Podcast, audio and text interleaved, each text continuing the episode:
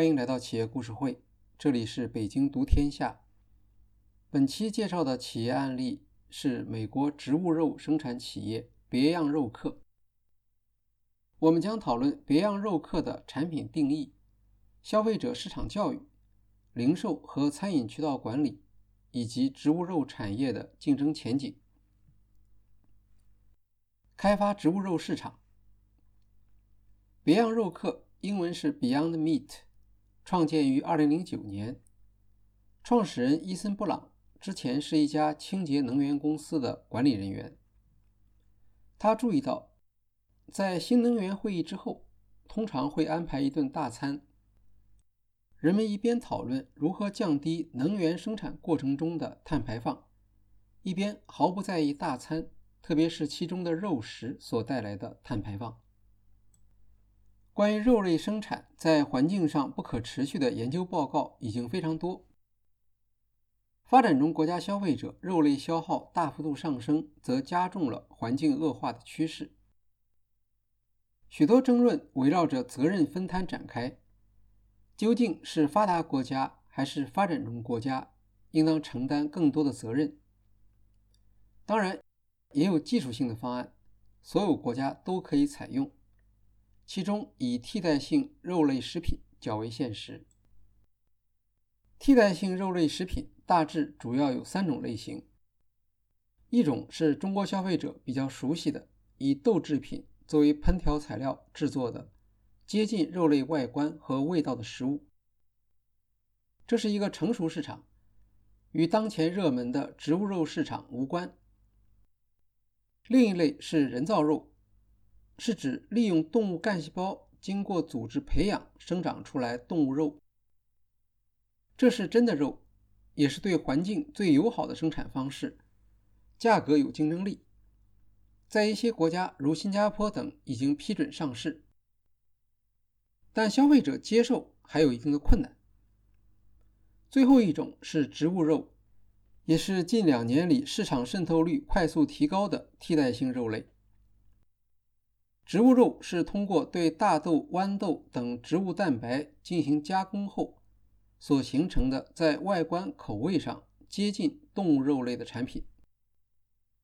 目前市场上的代表品牌是别样肉客和不可能食品。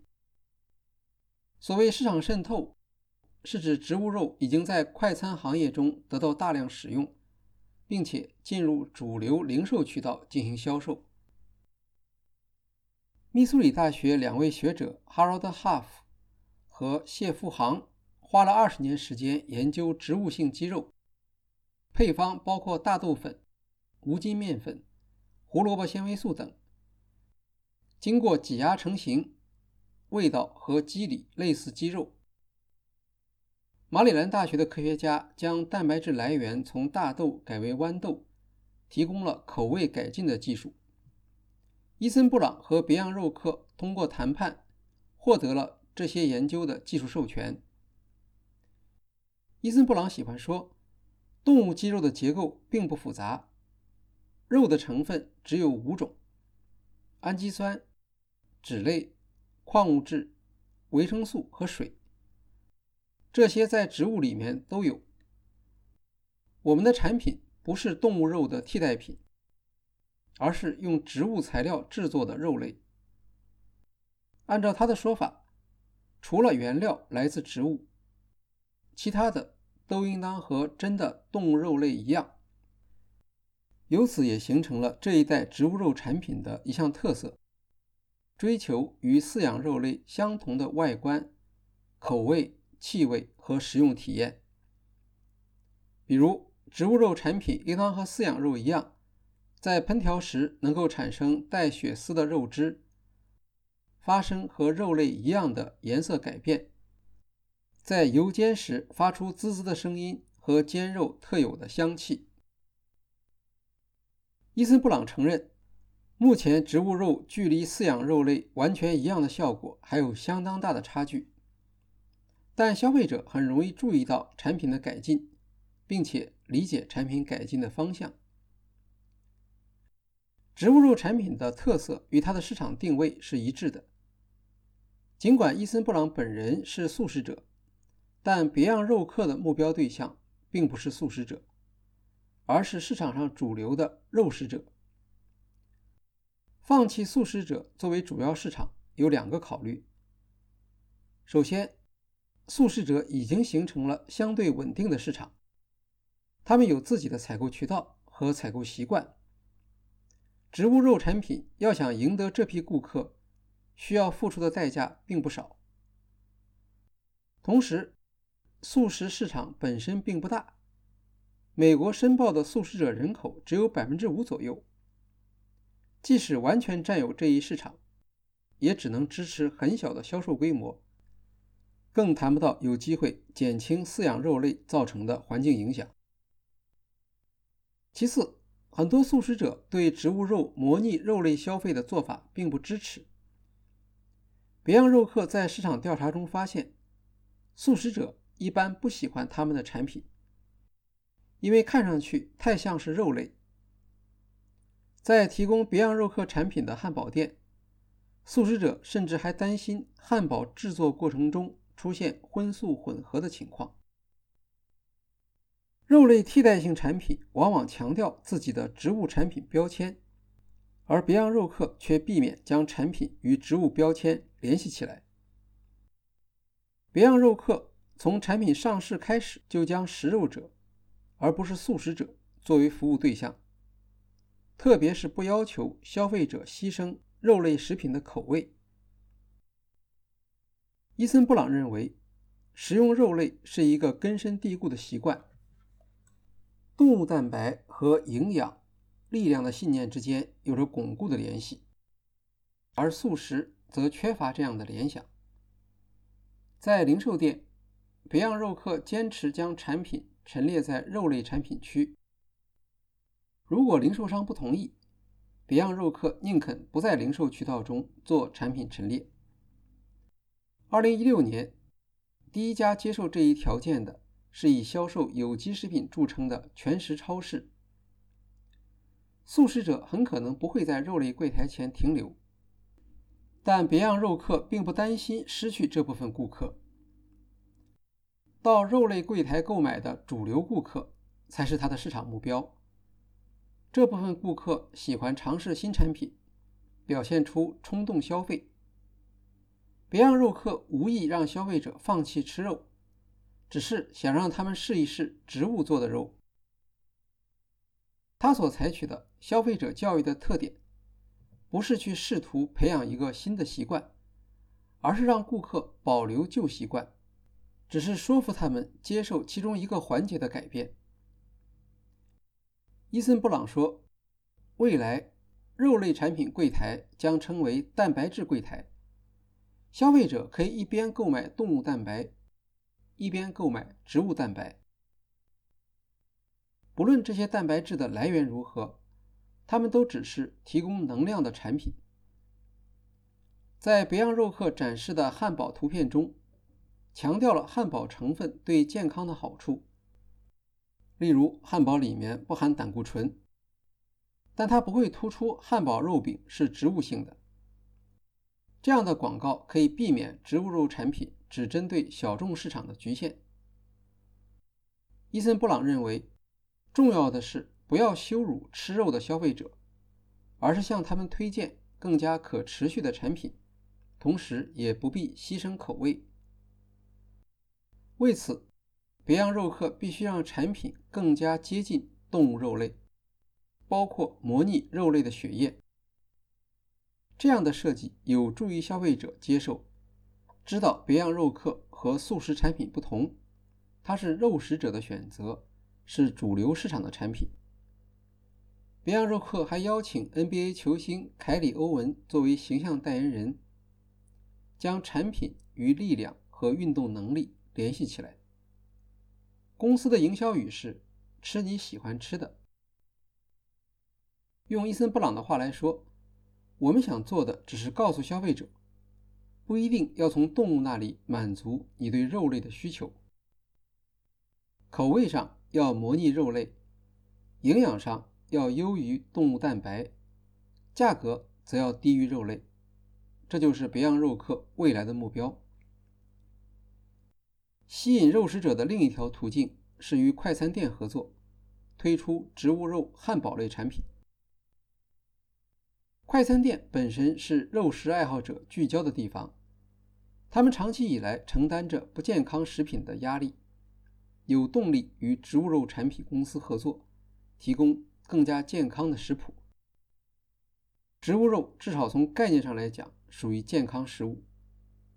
二零一八年，加拿大快餐连锁爱德熊开始在菜谱中添加别样肉客，上市之后。受到极为热烈的欢迎，甚至出现了缺货的现象。别样肉客和快餐店的猜想是正确的，消费者不大关心植物肉的细节，而更愿意接受植物肉有利于健康和环境的概念。二零一九年，汉堡王、小卡尔士和白城堡推出了植物肉产品“不可能汉堡”。十一月。麦当劳宣布植物肉汉堡 “MacPlant” 上市，必胜客则推出别样肉客意大利香肠披萨和至尊别样披萨。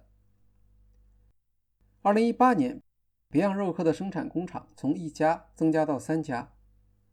二零二一年，快餐连锁店塔克中加入合作，百事集团则与别样肉客合作开展零食研发。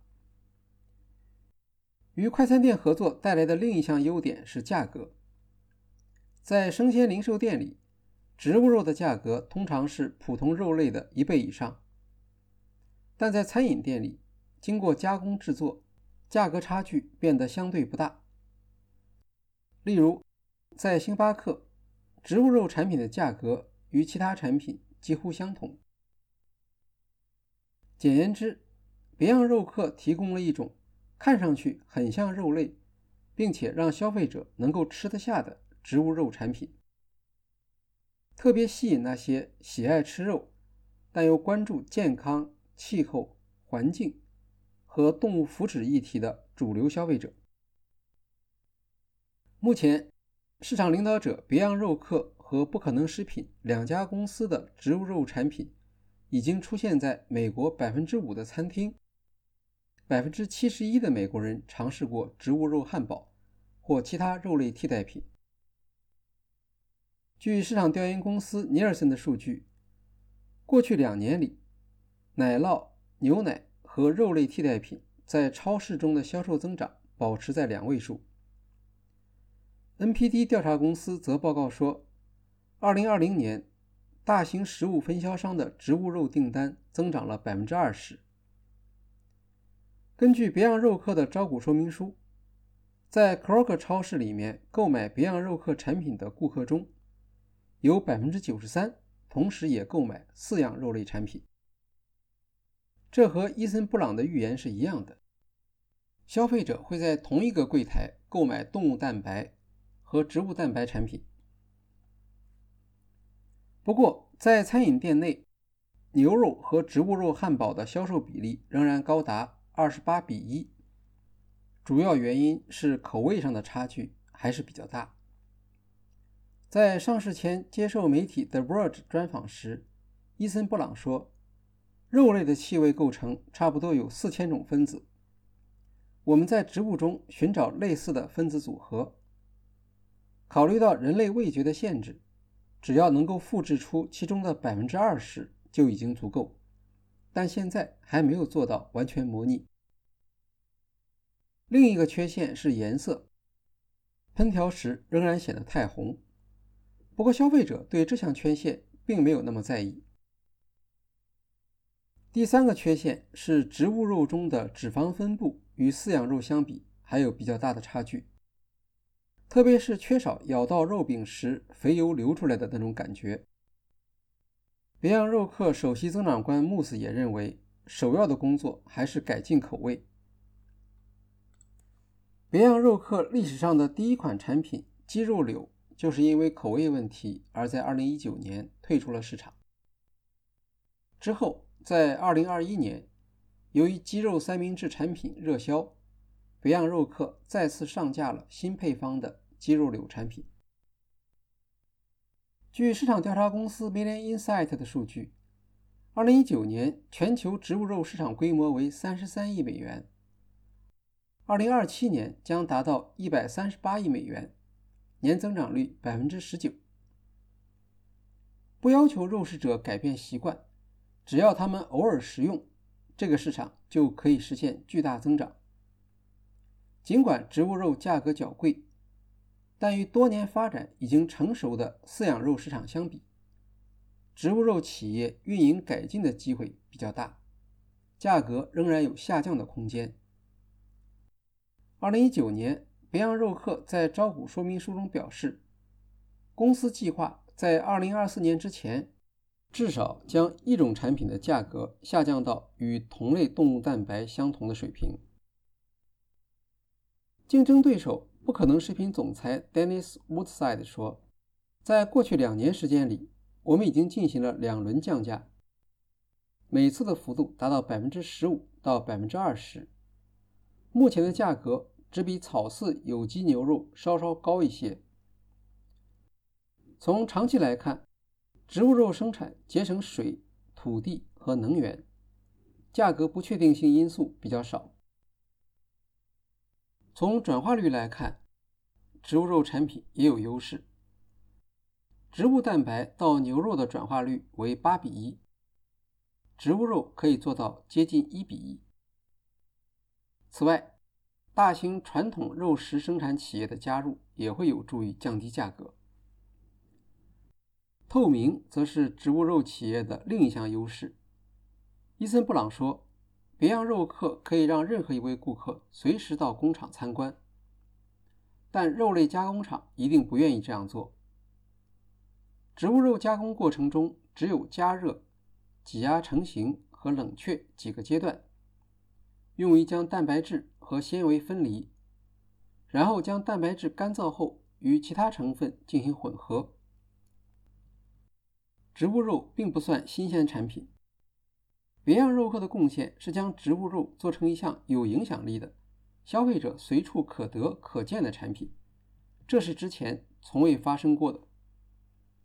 伊森·布朗说：“人们往往认为明天的生活应当与今天一样，但至少在蛋白质产业中不是这样，而我们是促成重大变革的一部分。”别样肉客能否持续领先？二零一九年五月，别样肉客上市，是新型植物肉创业企业中第一家上市的。上市价格二十五美元，当天收盘价已经升到五十美元。到了八月，股价一度涨到一百七十七美元。之后，别样肉客的股价曾经大幅度震荡。上市让别样肉客获得了更多的品牌曝光。也为市场提供了判断植物肉产品投资前景的数据。二零二零年三月，别样肉客的股价一度下跌到最低点七十三美元。这主要是因为疫情导致餐饮业关闭。之后，别样肉客不得不投资六百万美元，将原来用于餐饮店的包装改换为零售店包装。好在疫情之下。植物肉的零售需求出现了增长，整个产业都从中受益。植物肉产品市场上的主要参与者大致有三类：以别样肉客和不可能食品为代表的头部企业，传统肉类加工企业如泰森、凯洛格和雀巢生产的产品，以及其他植物肉创业企业提供的新产品。植物肉的供应商体系并不复杂，主要来自食品行业中现有的企业，比如烟台双塔食品公司是全国最大的粉丝生产商，它向别样肉客提供豌豆蛋白原材料，号称拥有全球百分之四十的产能。不过，植物肉至少在短期内对于植物蛋白供应链不会构成很大的影响。以大豆为例，大部分大豆是作为饲料蛋白转化为肉类食品，转化效率比较低。而像不可能食品这样的植物肉产品，直接从植物中提取蛋白质，创始人帕特·布朗说：“不可能食品制作一磅左右的牛角肉，只需要半磅的大豆。这意味着获得每磅植物肉所需要的大豆将远远低于饲养肉。”别样肉客作为上市第一股，为自己的品牌争取到非常好的市场教育机会，这是未来其他品牌很难再次获得的机会。植物肉产品当前的主要风险是发生质量问题或对消费者产生有害影响。此外，由于植物肉公司高调宣传产品的健康和环境优越性，引发了一些专家的批评。根据 Nova 食品分类标准，植物肉属于特别深加工类型，包括至少五种材料以及其他许多添加剂和调整成分。全食超市 CEO 麦凯曾经不点名批评说，某些食品公司的产品属于高度加工制作的产品。麦凯认为，深加工食品与他的健康理念不合。全食超市的理念。是主张食用粗加工和原始食材。由于全食是第一家允许别样肉客与饲养肉一起销售的零售商，他的意见自然让别样肉客感到尴尬。好在麦凯承认，植物肉的生产过程对环境非常友好。从减少红肉摄入的角度来看，当然也是有效果的。植物肉的另一个好处是，消费者不必放弃他们过去的饮食习惯，不需要适应特别严格的素食菜谱。其他批评意见还包括，植物肉对环境和心脏保护的作用没有科学依据等等。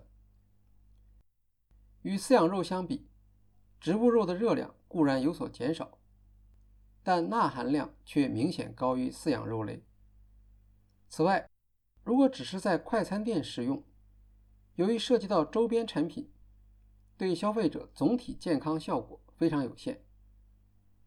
目前来看，尽管有许多专家批评，但这些批评却并没有打消消费者对植物肉产品的好感。别样肉客的主要竞争对手是不可能食品 （Impossible Foods）。这家公司是斯坦福大学生物化学系退休教授帕特·布朗所创立的。两位创始人姓氏相同，但没有亲属关系。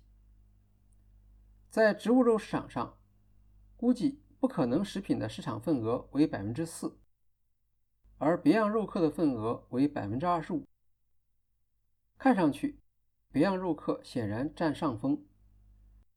不过，这两家企业的植物肉各有特点。不能相互替代。主要的区别有两项：不可能食品的材料中包括大豆蛋白，而别样肉客使用豌豆蛋白。有些消费者对大豆蛋白过敏，这项区别对于别样肉客是有利的。另一项更加重要的区别是植物肉的肉色。不可能食品采用大豆血红蛋白。而别样肉客使用甜菜提取物。大豆血红蛋白也称为豆科血红素，能够很好的模拟动物肉里面的血红素，包括颜色、质地、味道和气味。大豆血红素能够让植物肉产品发出人们所熟悉的肉味，是不可能食品的一项独特技术。帕特·布朗认为。从一定程度上来说，人们对肉的追求，实际上也就是对血红素、铁和蛋白质的追求。由于从大豆中提取血红蛋白效率太低，不可能食品使用基因编辑技术，将大豆血红蛋白植入酵母，通过发酵过程进行生产。这样，不可能食品要算是转基因食品。而别样肉客则可以声称自己没有转基因成分，但在植物肉市场上，消费者似乎并不在意不可能食品中所含有的少量转基因成分。此外，FDA 对不可能食品基因工作安全性的批准，对于整个产业有重大的支持作用。二零一六年七月，纽约网红餐厅由韩裔大厨戴维·张主理的福涛餐厅，率先将不可能食品用于汉堡制作。这款植物汉堡在烘烤时能发出嘶嘶声，颜色也和真肉一样逐渐变深，还散发出真肉的香气，在市场上引发轰动。二零一九年春，不可能食品与汉堡王合作上市了植物肉汉堡，迫使麦当劳之后跟进。据路透社报道，麦当劳本来想选择不可能食品合作。但由于后者缺乏产能，无法满足麦当劳的需要，因此麦当劳选择与别样肉客合作。同样是植物肉产品，别样肉客强调无转基因、无大豆制品，而不可能食品则强调肉味真实和有机食品。从盲目测试来看，不可能食品的汉堡似乎得分较高。但两个产品各自都有一些忠诚的用户。植物肉研发技术本身壁垒并不高，传统品牌如大型肉类加工企业一定会利用供应链和渠道的优势参与竞争，并且总会有新的企业尝试进入这一市场。不过，作为市场领先者，不可能食品和别样肉客的优势也是很明显的。通过与大型餐饮连锁店的合作，两家公司都实现了规模化生产。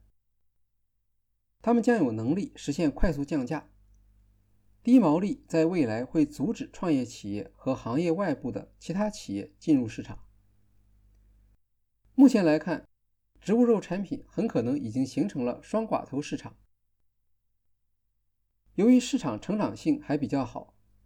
价格战暂时不是主要的竞争形式，两家企业将通过各自的市场活动挤占饲养肉类产品市场，获得成长。食品行业专家认为，未来植物肉的市场份额将达到百分之十到百分之十五。不可能食品创始人帕特·布朗则更加乐观，他的愿景是到二零三五年让人类放弃吃肉。目前，植物肉产品中的主要品种鸡肉、牛肉和猪肉都已经上市。它们不仅在超市和餐厅里面站住脚，并且经过了几代更新。只是产品形态仍然不多，主要还是鸡肉柳、肉馅儿、肉饼、香肠、肉丸等。未来扩大产品线的机会还很大，比如别样肉客。正在研发培根和牛排。此外，不可能食品和别样肉客还分别注册了牛奶商标。到二零二零年底，别样肉客已经进入两万八千家零售店，包括沃尔玛、Kroger、塔吉特、全食、山姆会员店和 Costco，另有三万四千家零售店在美国以外进行销售。光是 Costco 就占了别样肉客总收入的百分之十三，成为最大的一家顾客。同年，提供别样肉客菜单的餐厅已经达到四万两千家。在大量零售店和餐饮店的共同支持下，消费者行为很可能更快发生改变。植物肉市场的增长速度将会远远超出预期，而作为市场领导者。培养肉客将是主要的受益人。好，今天的企业故事会就介绍到这里，谢谢大家。